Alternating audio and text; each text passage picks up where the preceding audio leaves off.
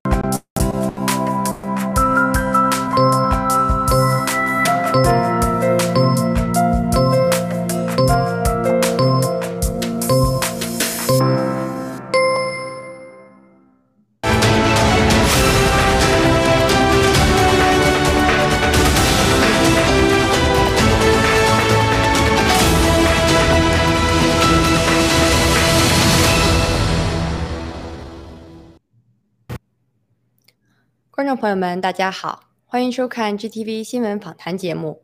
今天是十一月十二日，星期五，现在是美东时间晚上八点半。我是小新艾玛。首先，让我们先来了解一下洗币交易的相关信息。截至美东时间晚七点四十五分，洗币的实时价格为二十七点一二五美元，价格上升百分之零点九六。在过去二十四小时中，洗币的最低价格为二十六点七零一美元。最高价格为二十七点三五五美元，总成交量达二十七万八千八百九十五点五七六。更多信息，请关注洗交所的实时数据更新。接下来是今天的新闻播报。首先给大家带来新中国联邦的消息：新中国联邦国防系统轮廓出现。在十一月十二日的文贵大直播中，郭先生透露了新中国联邦未来国防体系的架构，部分已在洽谈中。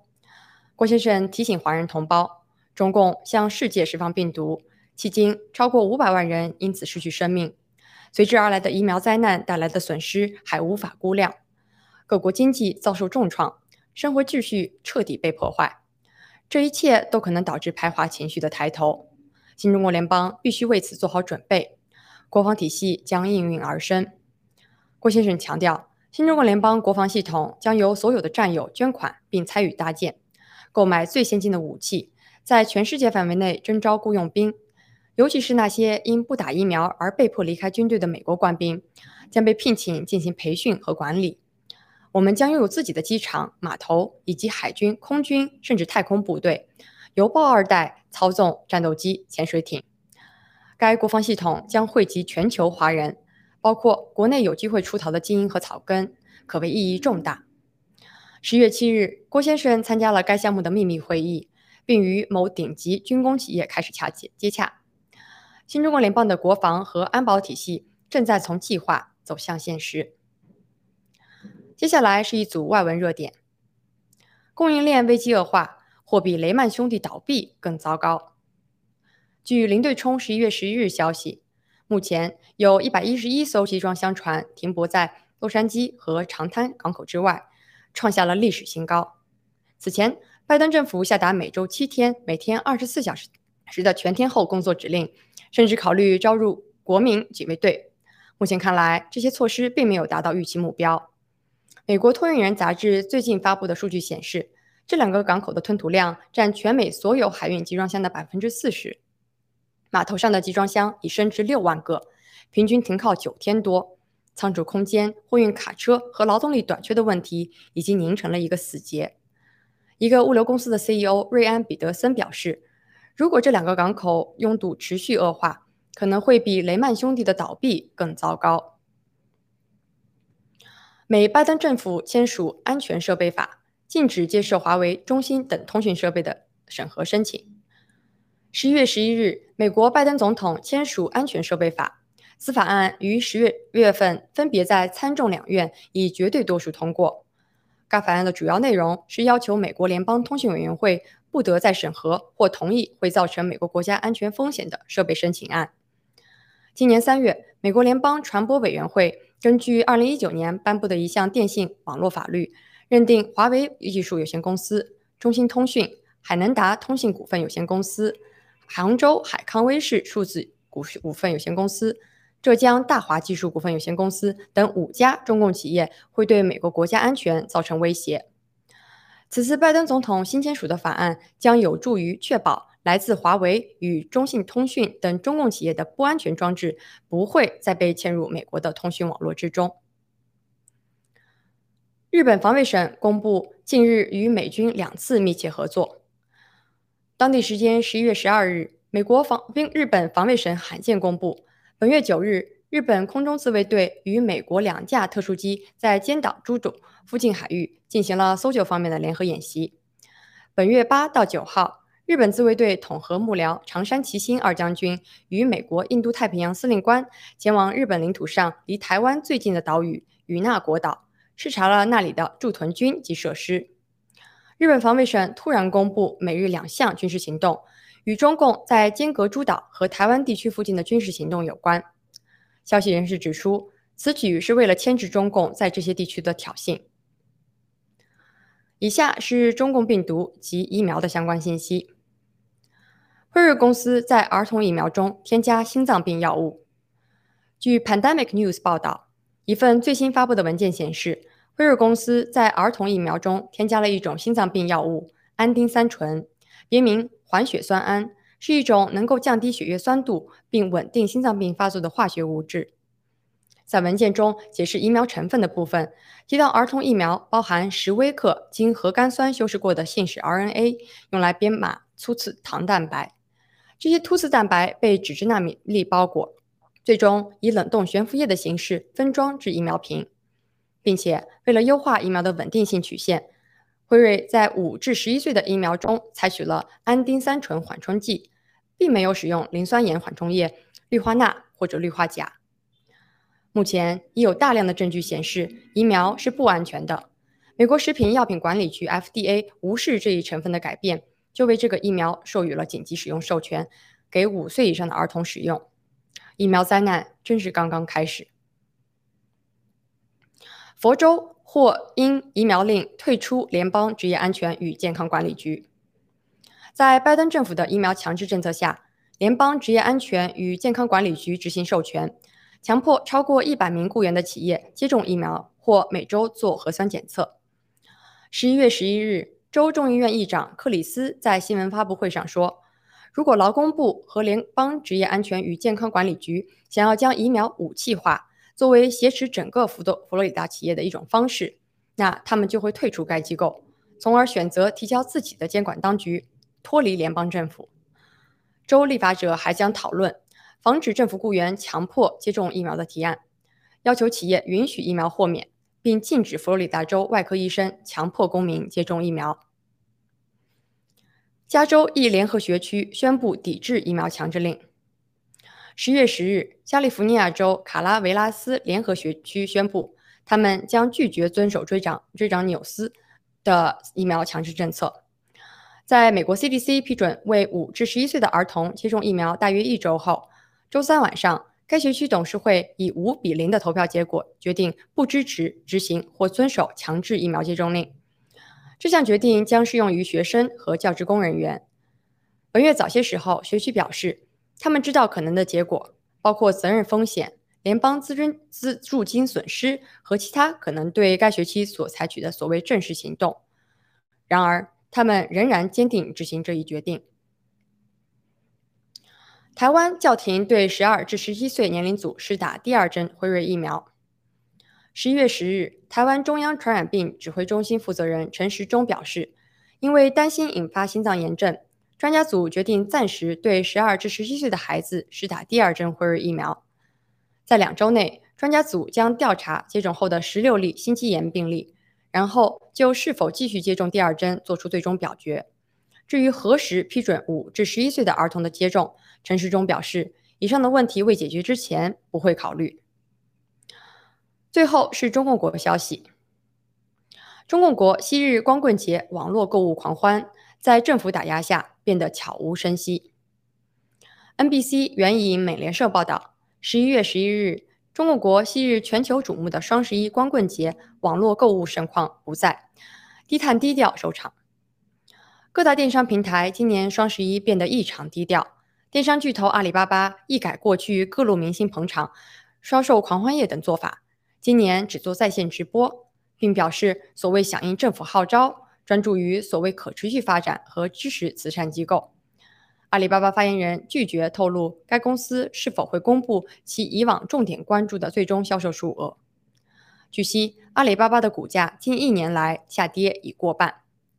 中共政府加强对科技行业的监管和打压，加上部分地区疫情爆发、材料能源短缺以及物流的阻塞。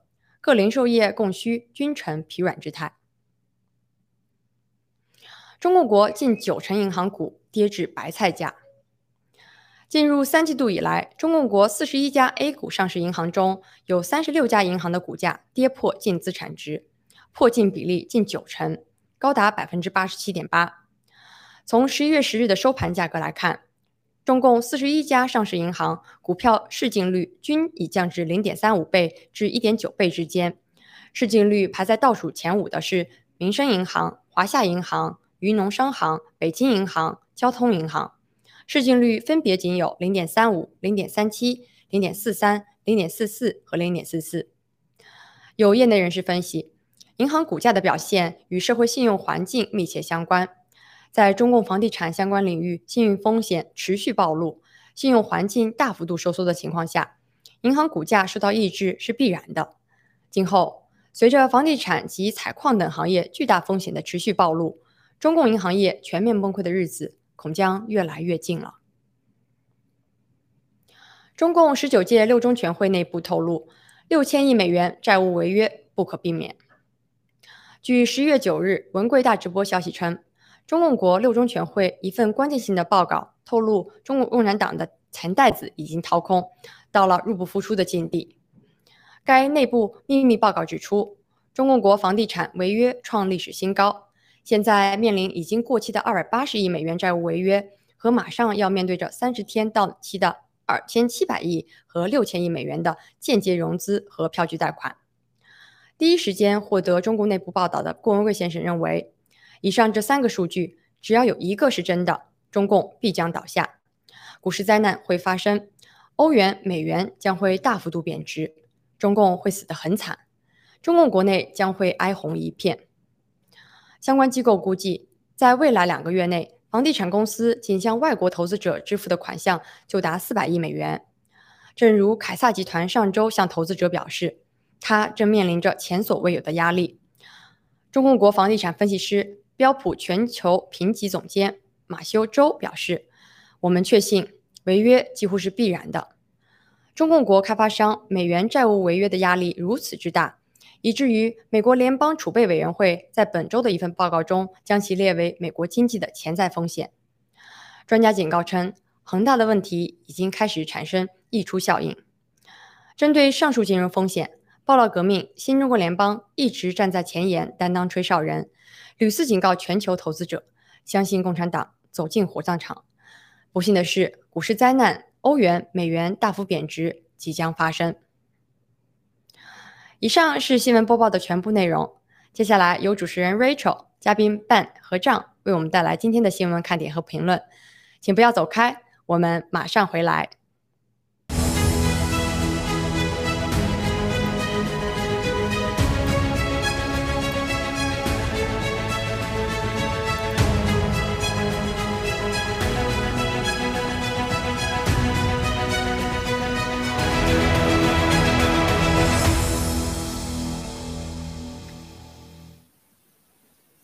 全球尊敬的战友啊，大家周末晚上好，很高兴又在啊我们的新闻访谈和大家见面。那我是 Rachel，我今天在直播间的是我两位老搭档，我先让他们和大家打声招呼。呃，战友们好，全球的观众朋友们好，呃，主持人好，John 好，很高兴又与大家见面了。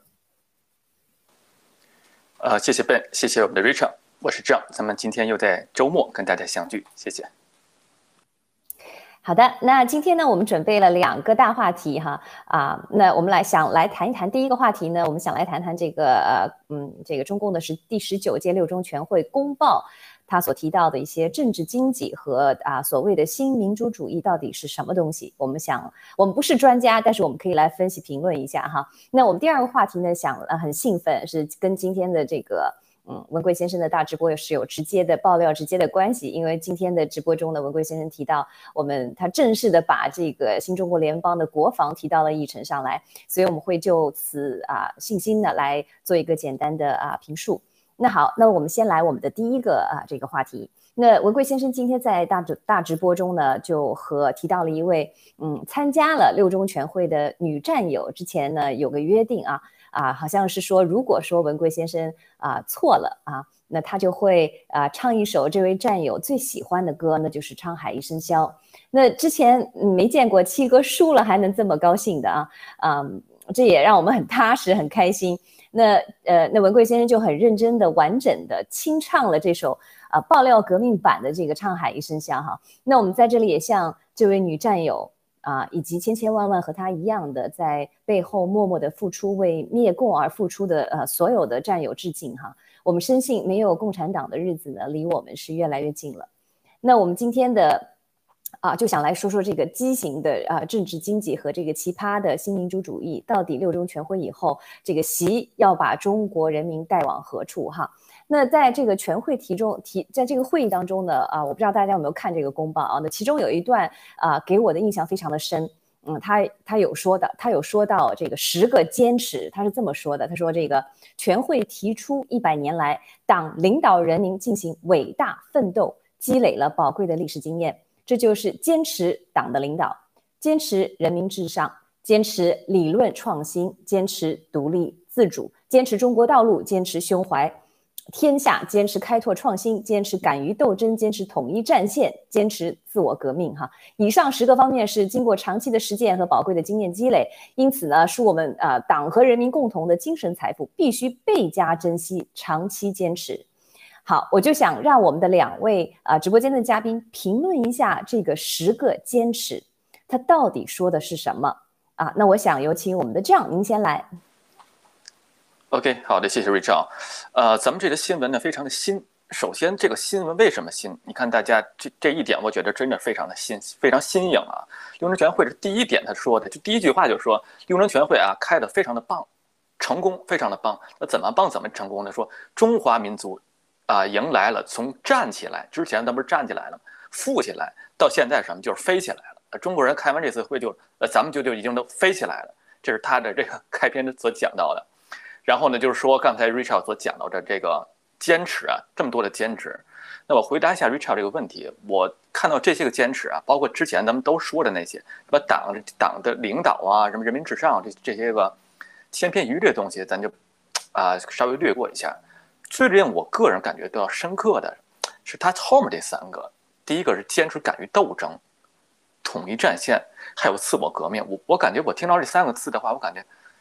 真的是非常非常的这个有有点害怕的感觉，斗争可坚持不只是说对外的斗争，我相信还有对内的斗争。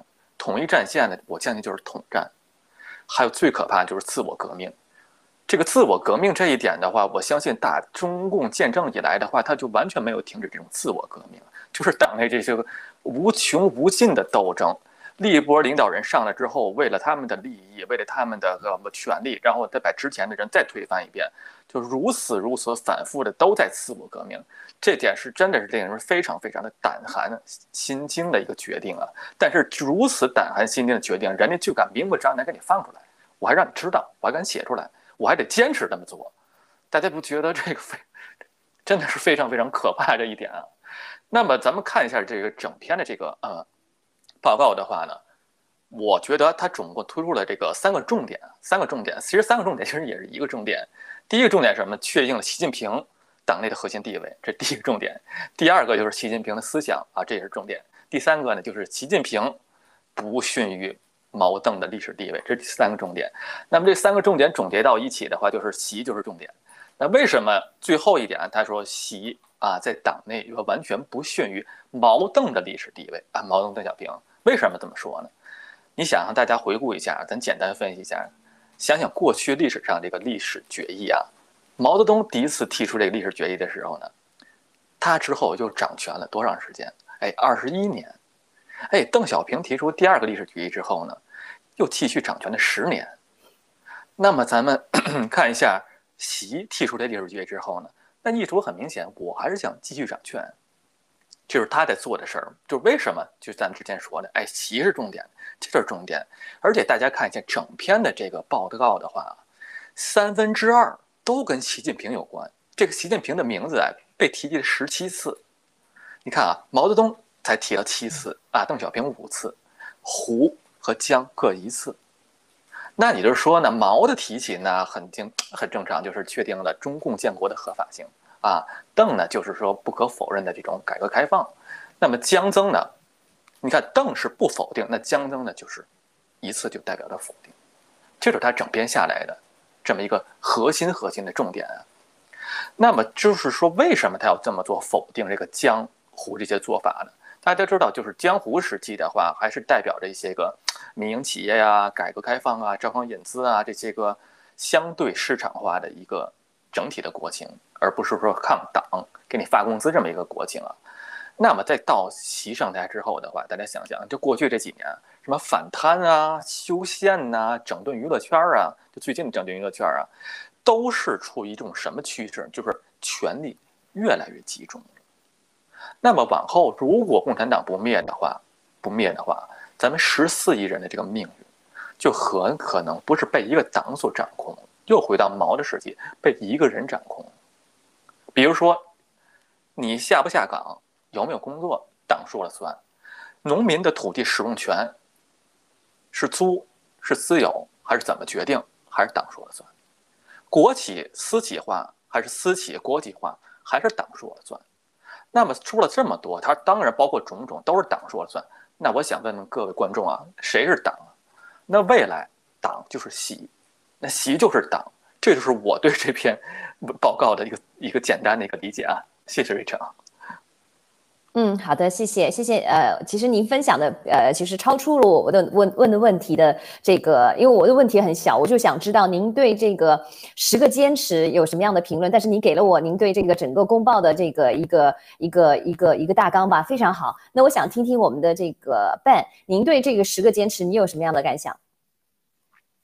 好，谢谢 Rachel，特别是谢谢那个 John，很详细的去研究了他多少多少次提到习近平啊，提到多少毛泽东，多少次提到江泽民，多少次，这很有趣味的事情。我呢，真的把这篇报呃把这个叫公告给打印出来了，浪费了我十几页纸。那么 我我刚才真的浪，我说浪费是对的哈，就是想把它读完是一件不容易的事情。嗯，我先说我的心态，读它的时候啊，我就凭着我。过去长期的看一眼咸菜吃一口白饭的这种生活经验哈，我是看不下去的时候，我就看看洗币的走势，这勉强这样就着这个饭啊，然后把这个看完了，这个真的不容易。呃，那么我想说的是，呃，十个坚持也好，还是这个七千四百多字的这个报告也好，充满了废话、车轱辘话、套话，没有任何可值得我们去。去研究它的，所以我研究完一点点之后就不想看下去了啊！这篇报告我没有读完。那么刚才那十个坚持，实际上说白了一点嘛，就是都叫废话，因为你说了半天，这个六中全会开完了，六中全会通过了历史决议，第三个历史决议，但是第三个历史决议在哪里？你能不能给咱们看一眼呢？没有，我查了半天没查着，就是历史决议的本身并没有出现。你记住啊，这我不懂是什么样的心态。出了这么一个公告，这个公告它不是历史决议，记住，历史决议就是历史决议，它这个公告就是公告，它是两件不同的事儿。所以这种事情它是本身就是滑稽的。所以这里面字不重要，啊，这个内容也不重要，基本上七千四百多个字以后，这里面呢，只有一样东西是重要的，我觉得 John 已经抓住了，就是提了习十七次，提了毛七次。贴了邓五次，贴了江湖各一次，江湖加在一起等于七次，那那么就等于毛的那个次数，毛是七次，那么毛加江加湖加邓全部加在一起十九次，那么呃，哎，是多少？是多少次？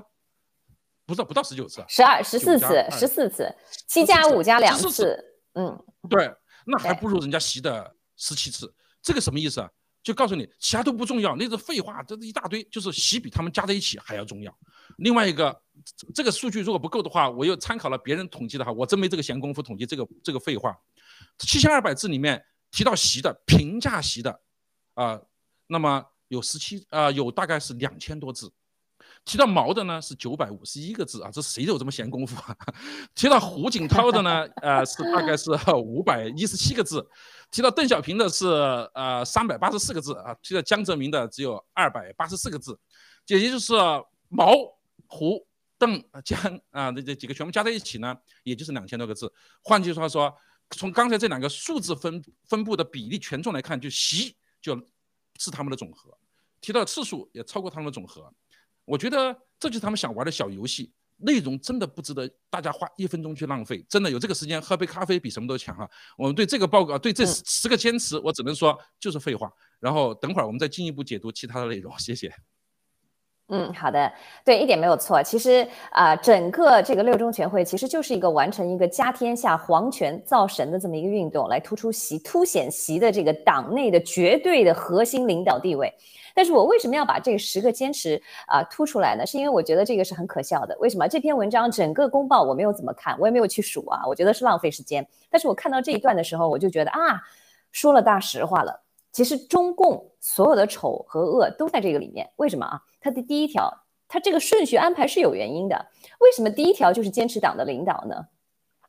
这这这条就是对中共最重要的，也是他最害怕失去的一个独裁统治。那他就是要永远牢牢的集权。里面里面还有坚持人民至上和坚持独立自主。那你告诉我，如果我要坚持党的领导，我又如何能坚持人民至上呢？你见过什么时候人民骑在领导头上的吗？有吗？从来没有发生过。而且，如果中共国还在中国共产党还在中国，那这个永远不会发生。因为要坚持党的领导，你又怎么能坚持独立自主呢？你领导让我往左，我不能往右；你让我往东，我不能往西。我要怎么自主？这就让我想起了这个文贵先生和和这个我们大家开玩笑的话哈，在我们在之前直播里的家里的两条原则，第一条是太太永远是对的，第二条是如果有异议参照第一条，啊，这个这个这个这个无耻邪恶的共产党，嗯，他把这一招给偷去了，就说坚持党的领导，其他下面的坚持你不用看了，如果有异议参照第一条，那党是谁呢？就是我们刚才这样和这个半说过的，党就是习啊，习就是神。所以说，坚持习的领导，党的领导就对了。所以说，这是为什么我看这个公报的时候，七千多字都是浪费的。他这一句话，坚持党的领导，把所有一切都给说说呃说的很清楚了啊。这今后我们中国人民要怎么样生活啊？要做些什么？你就听党的领导就完了。他指东你就走东，他让你死你就去死，就就就结束了。但是这很奇怪的是什么呢？你看到这个。十个坚持哈，这个顺序排下来之后，我突然发现少了一样东西。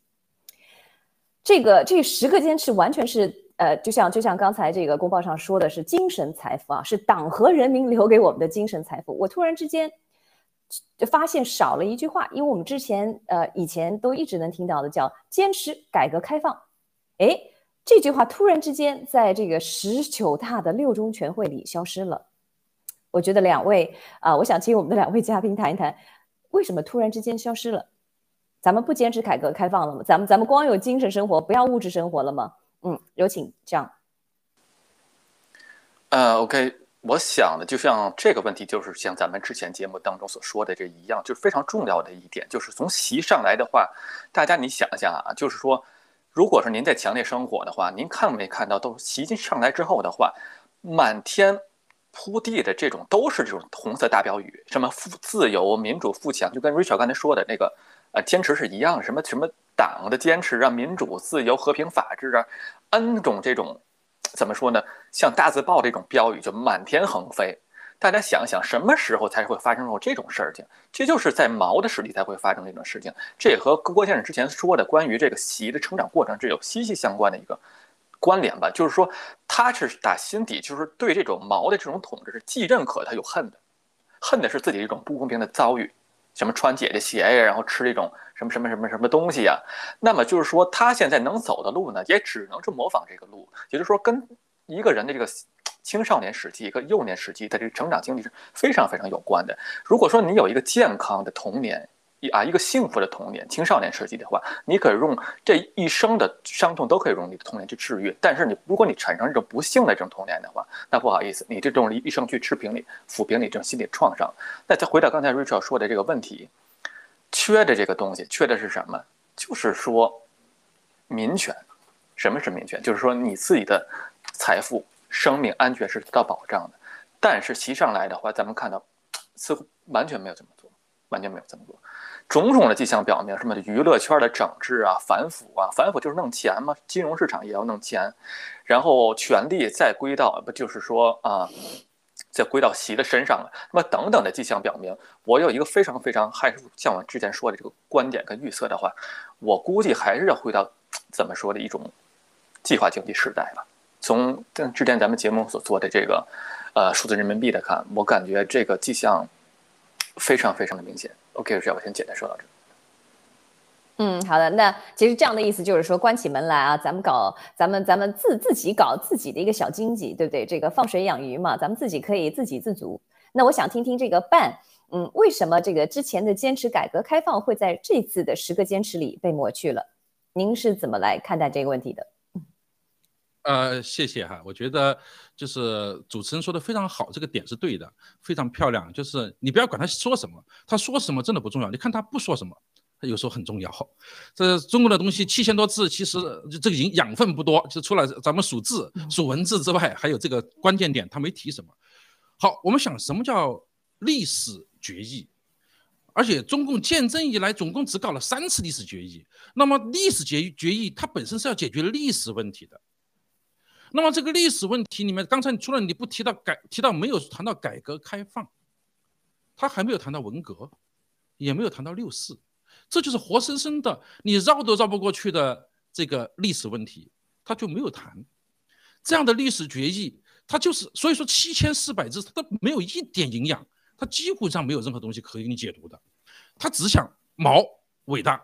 邓也很伟大，也不错，有功绩。江湖就是邓的跟班，说白了不就这样吗？所以我也很伟大，但是这里面就有问题了，因为毛他说他伟大，是因为他把以前的否定你的路线错了。最后你看我的路线对了，哎，我们可以强大起来，我们还还夺取了政权。那邓说你你你夺了政权之后，你又没干什事，没干什么人事儿啊？你你你就把中国搞得一团糟，我要否定你，所以我伟大，我改革开放了。那么席上来说，我是第三号人物了，我开遍新天天地了，嗯，但是呢，理论是你们都伟大，那我也伟大，这是逻辑上不通的，各位，这逻辑不通的，是不是？所以说这样的话，他到底想做什么，又没做成什么，又扭扭捏捏的含沙射影的想做想说什么？哈，那么通篇的整个公告，你看不出他对任何历史问题，比比如说文革与六四的解决。以及现实的问题，改革开放的问题的定位，他没有讲到这些问题，包括现实中的我们习执政以来的，不是历史问题，那是若干现实问题，比如说国际政治关系、外交、香港问题、台湾问题，一切都不去谈啊。台湾问题后来有有谈 有谈有谈，也扭扭捏捏的谈，那么这就是。这个所谓历史问题没有解决任何历史问题的一个历史问题的决议，所以说通篇看过来只有一种东西是有养分的。我简单说两句，就是说他有这么一句话哈，习呢是当代中国的马克思主义，二十一世纪马克思主义，呃，这个叫什么？是中华文化和中国精神的时代精华，实现了马克思主义中国化的飞跃。好，反正你听起来啊。他就没有一句正事儿，就是没有一句话是他讲他干了什么是真事儿的，就是反正讲了一句话，就是简而言之，千言万语啊，七千多个字找一句话可以代替的，就是什么呢？习就是借尸还魂的马克思复活版的马克思主马克思他就是马克思，他是复活了一个投胎在中国的马克思，马克思中国化，马克思投胎了又活了，就是讲了半天就讲这个，他为什么他是马克思，咱也不知道，反正总而言之七千四百字就想说一个事儿，习是最伟大的人，啊，没什么没有其他事儿，所以说也不浪费大家更多的时间去讲他为什么伟大，我们也不知道，但是整天看起来反正就是习很伟大啊，你也不知道为什么伟大，反正就是伟大。啊，你要不是伟大，那绝对不行。他是再世之马克思，你记住，他不是再世之毛泽东，他不是。他以前我们以为他是毛的附体，他现在说了半天，就是你看，他是想否定邓，又没好意思，或者是某种情况下不允许他说的这么透，啊，没有没有玩玩的通通透，就玩那个隐隐约约的。实际上，既然是马克思的理论的这个再造者，是马克思的复活，马克思可是毛泽东他他爷爷呀，因为马克思创造了共产主义啊。对吧？理论嘛，那个斯大林这是爹嘛，那那马克思是爷，他是他是毛泽东的爷，所以说他是最伟大的。实际上，我觉得读完这个报告，我们应该全民应该是应该要求强烈的要求，他不是第三个最伟大的人，他应该是中国历史上第一伟大的人，他也是共产运动上第一伟大的人。我觉得他是玉皇大帝在世，太上老君还魂啊，马克思附体。谢谢。这个我觉得真是忍不住哈，我们伴在分析的时候看着你义正言辞，我真是真是笑笑疯了。那其实我们来说一下我们的这这个，我觉得为什么会把这个改革开放给抹去哈？其实这真的就是像刚才这样说的，指明了我们接下来要走的路。那这样有篇文章哈，我跟大家分享一下，《证券日报》啊，在这个在六中全会大纲领的指导下，刚才办跟我们分享了哈，整篇就是说。这个习是最牛的，啊，是这个呃有中国历史以来啊最牛的人。那在这个大纲的领导下呢，这个证券日报的一篇文章批判了谁呢？批判了电商这个双十一啊，就说这些电商，尤其是阿里巴巴，是是一味的崇拜啊这个成交额。那我们都知道，其实阿里巴巴这次双十一光棍节的时候啊啊，好像是据他自己报道啊，因为也没有在线的公布他的这个销售的数据，跟往年不太一样。今年是他有可能自己编数字或怎么样，是达到了五千四百零三亿元的人民币的订单哈。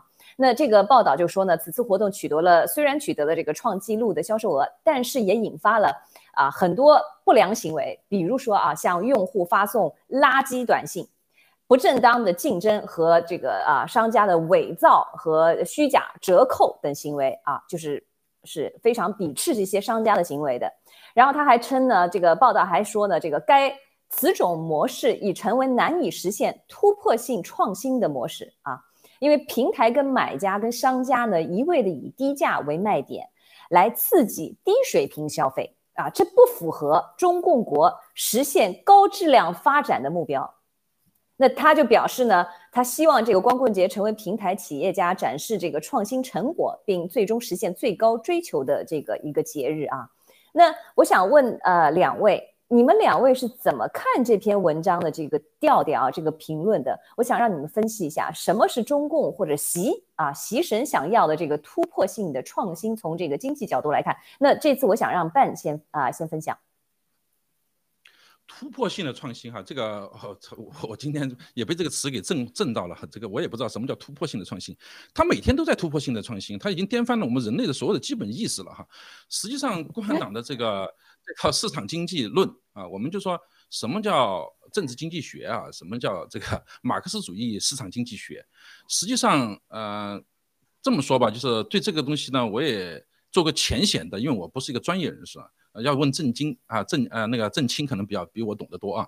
我想政治经济学这么复杂的问题，实际上说白了一句话，千言万语还是找一个字代替吧。一句话代替就是实际上财富的生产或者呃产生与分配的问题啊。那么中共的马克思主义的市场经济学呢，其本质就是计划经济啊。这是这这个总结的所有不对的地方啊，大家可以批评。那么与之对应的就是西方的所谓的市场经济。那么中共玩这个计划经济啊，把自己玩死了，这个毋庸置疑，这就是毛的功绩啊，这就是为什么产生了第二个历史决议，他把中国给玩死了，玩不下去了，玩黄了，饿死人了啊！所谓天灾加人祸的，死了那么多人，是玩不下去了啊。那么所以不得不进行改革啊。这个邓他是。他某种程度上他是挽救了这个共产党这这个这个这个邪邪恶的这个魔鬼。那么，所以他就走向了市场经济。可是，一走市场经济，你就回到了马克思主义的这个《资本论》里面的相违背的基本教条了。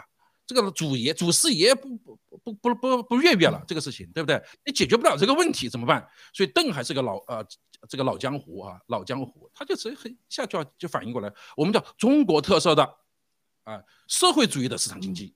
你一旦加个帽子之后，就随便你玩了，你怎么玩都有道理，知道吗？好，玩到这这一招玩呢，中国的确出现了一个高速发展的期时期。现在到习神手，这这个，但是因为中共假大空。啊，这个假坑骗这种的经这种治国理念下的，那么等会儿我们稍微后面再解读一下这个为什么假大空假的啊虚坑骗这种，它不可能产生真正的发展，不可能对人类真正的产生的贡献，不可能产生像马斯克这样的伟大的这些所谓的商人啊，我们中国所有的中共国所有的这些商人加在一起，都比不上马斯克。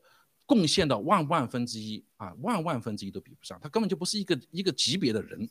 那么现在中共要解决的问题就是市场经济与马克思主义的这个计划经济的分配权，它核心在于剩余价值的分支配权的问题。所以说我一方面要发展经济，那只有搞市场经济化，但另一方面我又想把这个支配权揽在自己手上，这是一个。精神分裂的一个状态啊，这个这个中共政治上和经济上都是精神分裂的，它如何统一？如何统一呢？最后回到千言万语，又回到一个呃，文贵先生也提了这句话，共产党其实老早挂在嘴边的一句话叫放水养鱼。哎，需要养鱼的时候，市场经济我不管你了，你们就玩吧，啊，各种游戏规则你都去弄吧，我们不管你，甚至给你免税、低税、扶持政策啊，政策性支持，养大了收过来了。我就回到计划，我计划计计划市场市场计划，我这玩两手啊，这个实际上实际上这件这一招新不新鲜呢？听起来叫社会主义特色的这社会主义中国特色的社会主义市场经济，它的本质就是我们封建王朝玩了几千年的，就是养贪然后再反贪，养和珅在杀和珅的故事。你贪就把财富集中在你身上了。然后我再反贪，把你财富没收了，又不是我贪的，老百姓又集结叫好，哇，拍手称快，韭菜们一起欢呼，其乐融融也啊！所以说，我觉得其实中共的这些玩意就是这么回事儿啊。这玩了几千年了的妖魔邪道与马克思主义附体，他们综合起来就成了这么一个怪胎，没有什么好创新的。刚才回到双十一，双十一的数据造假，那毋庸置疑哈。我们说，今年的双十一不再像过去这个标题叫不像那句那么闹哄哄了。法网的标题是说今年的双十一不疯了啊，但是他也不现场直播了，也不玩这些噱头了，但是最后他却公布了一个亮丽的数据啊，什么数据呢？你看淘宝和阿里阿里巴巴公布是五千四百零三亿啊，比去年呢增长了百分之哦这个八点四五八点四五啊八点四五，而这个京东呢是三千四百九十一亿，好像是增了增长了百分之二十九，我操！我没看错的话啊，呃，如果没记错，二十九，这是好亮好靓丽啊。可是大家别忘记了疫情，然后外资撤出，然后这个高失业率，然后在现在因为在金融崩盘、房房地产崩盘的这种大背景下，很多人不得不选啊躺平的状态下，他居然告诉你他有百分之八点四五或者百分之二十九的增长。这种谎撒出来，他自己也不想相信，于是就放这儿。这种谎说出来，就好像刚才那十个坚持，第一个坚持广党的领导，还坚持人民至上，他就就胡说八道到已经不想掩掩饰的程度啊！所以你就这么笑着看，轻松的看，心情不愉快的时候，还是还是那句话，看看洗币的走势就好了。谢谢。对，其实他的这个谎言太 low 了哈。我们知道这个沈南鹏的这个红杉资本其实一直在抛售啊，比如说拼多多的股票，他如果赚钱的话，资本家怎么会撤离呢？对不对？所以说，呃呃，所以所以说他这个谎言真的真的太假了。那我想我想就是说，还提到一点，这篇文章啊，这篇证券日报里面还说了，他奉劝这些电商说，梦想可以更远大。那他就举到例子，他就说啊，比如说啊，亚马逊的创始人嗯贝索斯 Jason Bezos 乘坐自家的火箭飞向太空。那十一月十一日，特斯拉创始人啊，我们大家都很熟悉的这个文贵先生很喜欢的伊朗马斯克伊朗马斯克的这个龙飞船再次发射，将四名宇航员送上太空。那啊，他这个文中提到，他希望有一天中国的互联网大佬这些电商们不再紧盯着夫妻老婆店的生意，而是能在自己的私人火箭啊啊私人火箭中走向星辰大海。我们不知道这个作者是不是战友啊，因为他提到了文贵先生所说的这个 Inspiration for 啊，这个马斯克将四位平民送上太空的这么一个事情啊啊，那那呃有看到了这个人类文明已经走向星辰大海，他的确说的没错哈。但是跟这个中共国所说的这个，嗯，这个这个呃，所倡导的这个什么皇权造神啊，搞搞土地侵略啊，搞家天下等等，简直是差的十万八千里哈。那我想问问，这样您对这个啊这篇报道的这这个一边是对这个也有点精神分裂啊，一边是这个抨击这个双十一电商的这个急功近利啊，卖假货、造假数据等等，说你们太 low 了；一边又说啊，你可以更伟大。更具有创造性跟想象力，比如说像这个这个这个哈，你是怎么来看待这篇文章？在尤其是在这个六中全会的背景下，你是怎么来理解的？嗯，OK，呃，我试着给大家一个答案啊，我也认真思考一下这个话题。这这我回答 Richard 这个突破性创新这个答案的之前呢，咱先回顾一下，很简单聊一下这个背景啊，就是说这个双十一其实一个挺好的一个一个节日吧。不管说你对咱抛开对实体经济的影响，就是说在十双十一这天呢，啊，你可以去买一些打折的东西，对吧？这打这个光哎，双十一嘛，四个一加一块这个光棍的一个感觉，就是说呢是个非常好的一个事物。那么这个光棍呢，还真现在还真是光棍。你看，他去年在大陆这个结婚的结婚只有八百一十三万人新人登记，大部分人呢 年轻人可能比我小这年纪，那这真真的可能就是光棍了，所以才会孕育出这个。叫躺平主义嘛，就是我也不买房，我也不买车，我也不结婚，也不生娃，我也不消费，这才是真正的光棍节。这光棍节，而现在我相信，就刚才贝所说的一样，那个那个数据，什么五千多亿，那咱就不管了，他爱说多少，他说五千五千万个亿才好，那跟咱也没关系。那我就尝试回答一下这个，什么叫突破性创新啊？我觉得突破性创新呢，就是一点非常重要，就是一个人掌握所有的市场经济，这叫突破性创新，这就叫突破性创新。什么意思？很简单，未来如果说按照咱们刚才假设，这就是我个人的假设那种的话，就是走向是哎计划经济的话，淘宝、京东，你所有的电商上卖什么东西，不是你需要的，不是我作为消费者我需要什么东西，然后你你卖给我，不是的，是谁说了算？习说了算？我说淘宝上卖什么东西，大家就得卖什么东西；我说京东上卖什么东西就卖什么东西，而且这还不不止，还有什么？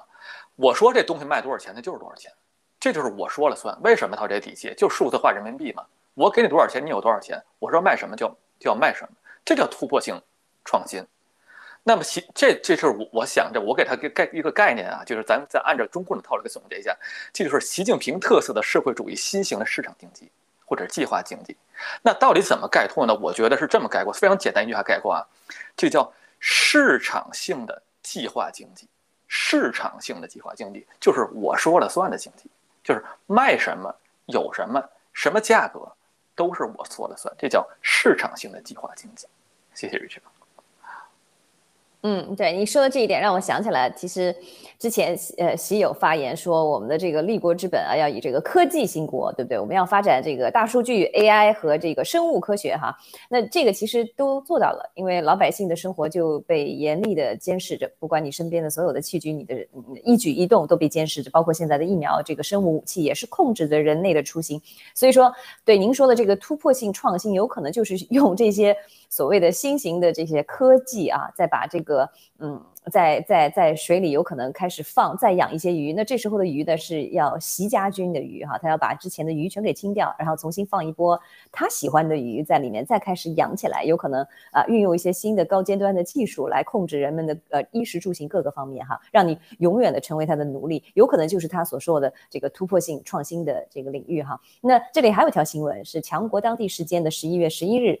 中国呃中中共国的教育部呢公布了自编中国经济学内大学教材啊，是由十三个大学参与编辑和整理的。那其中包括了中国特色社会主义政治经济学、中国宏观啊经济学，还有中国财政学等共九项。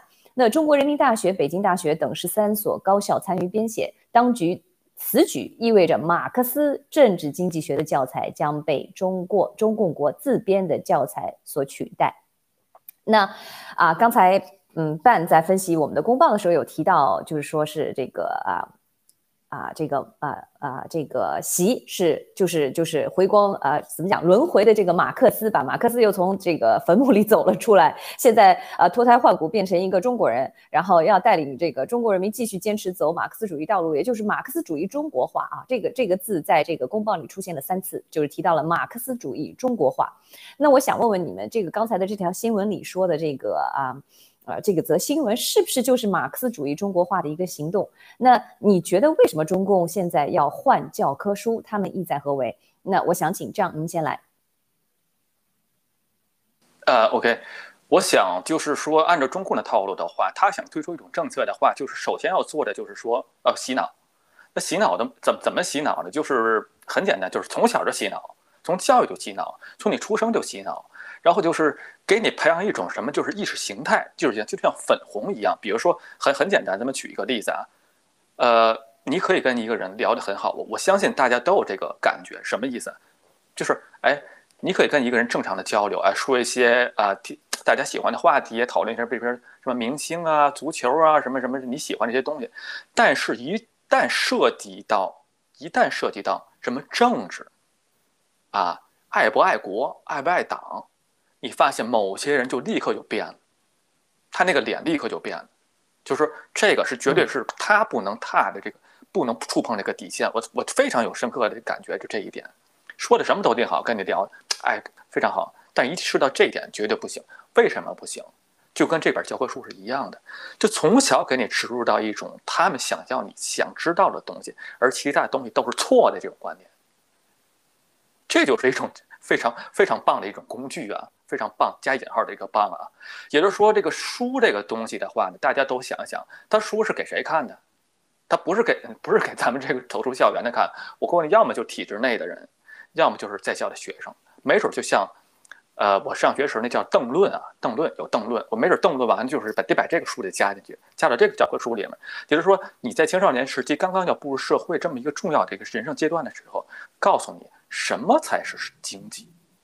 什么是经济？就像刚才我举的那个例子一样，什么是爱国，什么是经济，都是一回事儿。告诉你，除了我这书上是正确的以外，你说的其他都是错的，而且不允许任何人有反驳的余地。这就是我刚才一开始举的那个非常重要的例子。为什么有人一说什么爱国呀、打台湾呢、打老美，他这么的兴奋？他的这个观点绝对不容反驳，这是非常非常重要的一点。谢谢瑞昌。嗯，好的，谢谢这样的分享，非常同意您的观点。那我们啊，我想请啊 Ben 您来分享一下，为什么中共这个时候要换教材？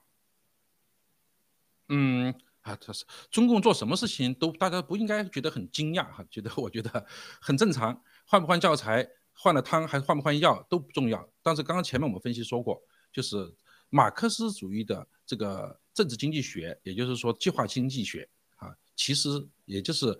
呃，整个政治经济学实际上也是宏观经济学，实际上啊，它它的这个呃计划经济这一块，在世界各地的实践已经证明它玩完了，没了啊，这个玩不下去了，玩黄了。那么中共是不是会一下子回到从啊改革开放之后就回到所谓的中国特色的社会主义的市场经济？那么这一块呢，让中国人。普通老百姓确实尝到了一定的甜头，这个是毋庸置疑的啊！发展了，实质上就实现了这是西方的这个市场经济。那么现在，习神啊，这个十八大以来，他说这些玩的各种手段，实际上已经渐行渐明啊，司马昭之心已经大家看明白了什么呢？他要回归一种控制，就是刚才说我们所说的那个他的纠结，他的那个这个叫悖论啊。我要么是市场经济，要么是计划经济。你中国特色的社会社会主义市场经济是什么呢？就是说发展需要，但是支配权是我的。发展大家可以参与，支配权是我的。也就是说，这是两种理论的结合啊，这就是一种流氓的经济理论啊，也就称我估计下面就得叫习的经济理论了。那么这样的一种，它的本质就是一个。呃，还是放水养鱼，放放水养养鱼，然后我再割你韭菜。它再简单说，它是一种国家资本主义。国家资本主义实际上呢，也就是和和马克思主义的这个呃这个理论呢也不大一致。所以在这种纠结情况下，我相信换教材是为了适应这个新的变化吧。那么其实呃，我不知道你有没有时间讲讲刚才，就是让我讲一下，或者等一会儿讲一下，为什么中国不能产生像马斯克这样的能够送人上太空的这样的企业家呢？啊，如果如果需要下一节的话，我在下一节再说，好不好？嗯，啊，没事，您说，您说，您现在就说，没问题。嗯，好，好，那我现在想说是中国人有没有问题？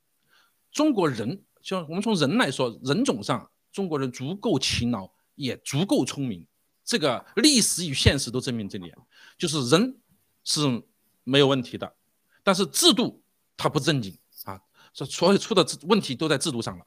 啊，中国不是说没有像马斯克这样有能力的人，而是没有那样的制度。因为中共国的制度，他连自己都不信自己，他要相信自己。习一神的多少亲戚在澳大利亚、在英国呢？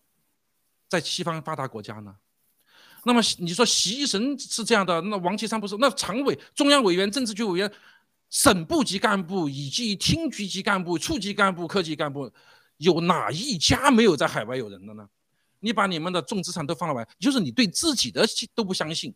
只要你不相信的，你就不会认真去发展。你想，所有一切政策都是在一个掠夺和保自己私囊的这种满足自己私欲的财产霸有的这种一个态度。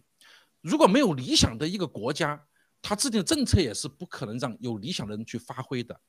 所以，我们整个从沈南鹏、马云、马化腾、马明哲这些。其实都是一等一的这些这些这个人才啊，在在世界各地都是很难得的人才。但是在中国这种技术上，你只能去靠取盗取技术啊，收买、坑蒙拐骗、绑架人家的这个金融体系啊，是呃这个科研科研机构，然后获取这些技术，发展自己的技术。那发展过程中获取的东西，你记住，这就是其实是一种经济上的一个大跃进。它不是从事物发展的根本，从它的理论来脚踏实地去研究的，所以它不可能创新，也不可能产生像这个马斯克或者像过去的 Morgan、J.P. J.P. 摩呃 Morgan，还有像过去这个我们在工业革命时期涌现出像洛克菲勒家族、像 J.P. Morgan 家族、像卡内基家族这样的，呃，在人类历史上工业革命的时候，它促进了，因为他们的发展。引领、带动、促进了人类生活的改变，科技应用于人类生活的改变，有人引领着文明的改变啊。那么他们成为这些财富的创造者和拥有者，这是没有问题的。他们的这个所做的一切能得能配财，所以他们享有这个财富是完全没有问题的。而我们是靠坑蒙拐骗。来创造，它是不可能有发展动力的和发展发展的带领人人类去进步的，它是绝对不可能的啊！它不是卖点假，马云是卖假货的，沈南鹏是通过资本控制、技术控制啊，对吧？那那发展也是技术上也是拷贝人家的，所谓互联网大佬。马明哲那是属于金融诈骗犯，你知道吧？这些绑架全世界的各种金融体系，像这样的这样的文化下、这样的制度下，怎么可能产生任何一个对人类文明有贡献的企业家呢？对吧？所以说我就想说，呃，简而言之吧，我想呃总结一下，就是一个叫中共的体制叫做劣选体制机制，西方叫优选机制啊。呃，这一块呢，就是说中共只能是让这些呃坑蒙拐骗之徒能发财，西方能够产生像有理想的像马斯克这样的一些呃带领人类走向新文明的一些创造者能够出来啊。简单说这么多啊，谢谢。嗯嗯，好的，谢谢班的分享。其实很简单，一句话，一切听党的领导。对不对？因为坚持党的领导是第一位的，十个坚持里面第一位的。那我们之所以不能创新，是因为我们没有被领导好。对吧？是因为我们太愚笨，没有听明白这个领导说的话啊，下的指令。所以说，领导你就给我一点更明确的指令，这样的话，我可以更好的为你服务啊，来创新。所以说，坚持党的领导是一切根源，是一切一切我们现在看到的所有事情的根源，不管是好还是坏哈。那其实说到为什么啊，呃，这个中共国为什么要改教科书？那那其实我觉得他其实已经马克思主义那一套，他也已经说呃圆，他这这个谎也已经圆不到了。OK，他只能再给他扣个帽子，说就像就像邓当时发明了这个走社会主义的这个有特色的道路一样，他扣了帽子之后呢，他随便编了，因为我们知道在中共国的，嗯，没有所谓的什么政治经济啊，经济政治都是流氓政治、流氓经济，他就是个活脱脱的流氓。啊，你想想看，孙丽君还能为要网红的钱啊？今天那个文贵直播当中提到的，他就是一个没有底线的流氓，对不对？因为这个网上有一个段子对流氓的描述，就是说你跟他讲道理的时候，他跟你讲法律；你跟他讲法律的时候，他跟你讲政治；你跟他讲政治的时候，他跟你讲文化；你跟他讲文化的时候，他他来个 草泥马。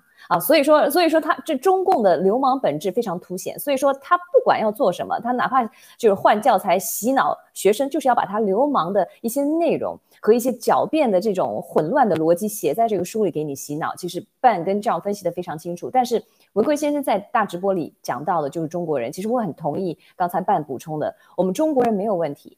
而且文贵先生在他之前的啊这个嗯直播里面也有提到，他说我们中国人其实有很多很多的品质素质是非常高的，我们善良，我们任劳任怨，我们有耐性，我们愿意吃苦，我们愿意啊献奉和牺牲，而且是最重要的是，全世界看到我们跟任何一个国家不一样的地方，是我们中国人真的是有情有义，叫情感，所以说他值得我们中国人是值得救的。啊，这么多人都不看好我们的时候，文贵先生还要坚持啊，还要去拯救我们这个民族和我们所有的能够登上这个新中国联邦这条道路的中国人。所以说。所以在今天的大直播里面，他就正式的，我们也很兴奋的听到这个文贵先生正式的将这个新中国联邦的国防的建设提到了正式的议程上哈。比如说，他还给这个老班长安排了一个工作哈，说这个说这个办呢可以考虑考虑做心理工作啊，心理辅导工作。那我想问问我们两位直播间的嘉宾，其实我们今天的呃节目时间快到了，那我们希望两位用一个很简短的一个呃一个时间来分享一下你们今听到这个消息之后的感受，好不好？我们先让这个半先来吧。嗯，好，因为时间到了，我就简单说两句吧。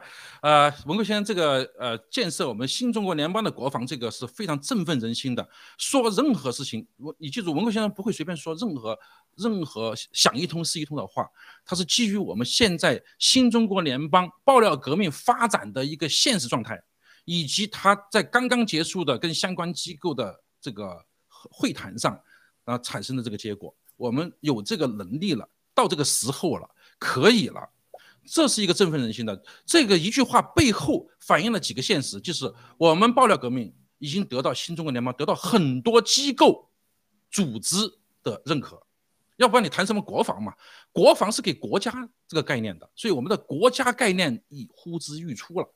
所以大家一定要记住哈，我们新中国联邦一定会在这个未来的这段啊这个呃反疫苗之后灭共之后的最为亮丽的登场的政治力量。首先我们是。无苗人 啊，就是我们都是以无苗人组成的啊，没有打过疫苗，健康的人种，优秀的人种。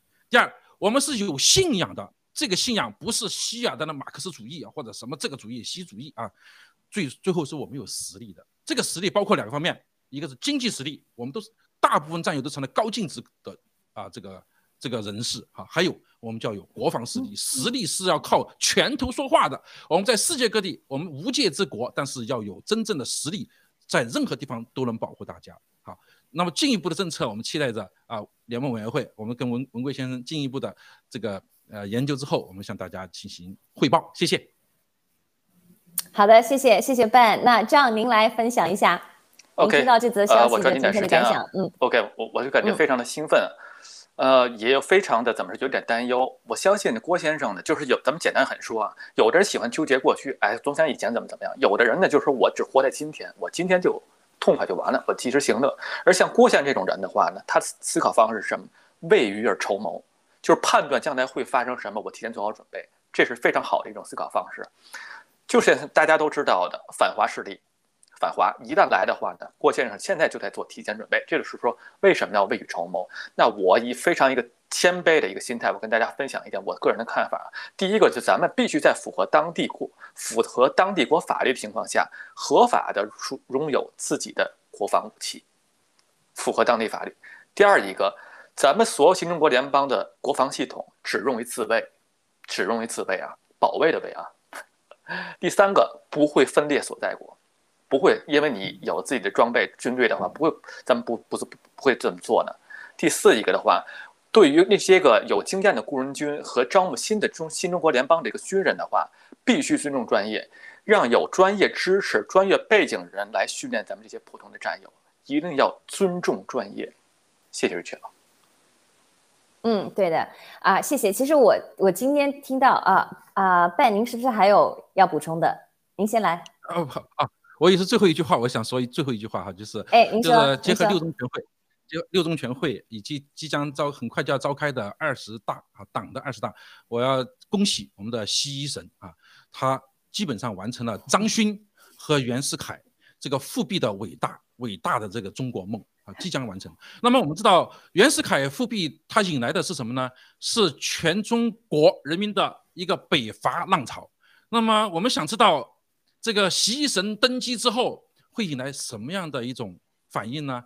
是世界性的这个北伐呢，还是全中国也一起参加的北伐呢？啊，我觉得还是有点小激动的啊，所以非常开心哈，谢谢。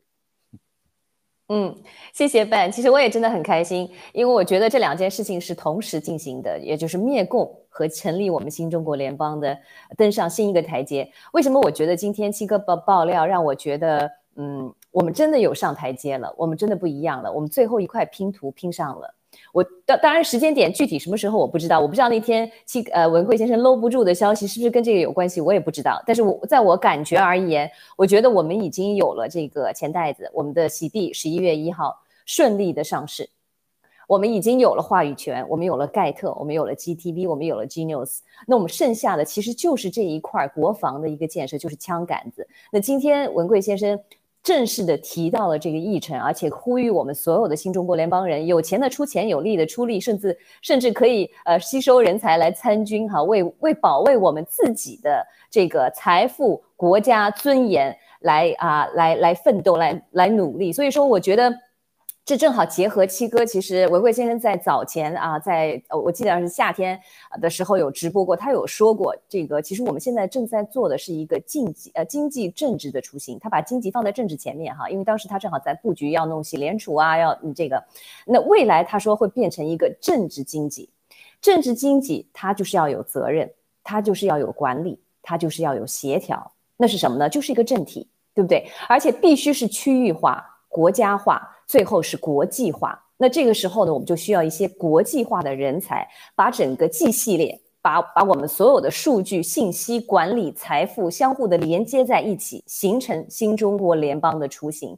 这也是为什么我觉得今天的信息是对我来讲是如此的不一样，因为我觉得，其实我们已经是。新中国联邦一个政体的雏形了，只是我们有可能还要等一些啊，等等到合适的时机，我相信这个文贵先生一定会和我们分享他这个开心的搂不住的消息哈。三个月，他也说了，三个月我们就要正式开始了，所以说我希望我们的啊人才，我们人才济济的这些啊新中国联邦人能够啊。自告奋勇的、义无啊嗯义不容辞的站出来，为建设我们的新中国联邦而努力而奋斗。当然要保存好你的喜币啊，要要保留你的投票权。那今天我们节目其实已经呃超时了，那我非常感谢我们的啊我的老搭档两位啊嘉宾的精彩点评。那我们明天晚上还是我们三个，我们会继续回来跟大家啊再聊一聊明天的话题。那请关注我们的 GTV 新闻访谈，谢谢大家，晚安。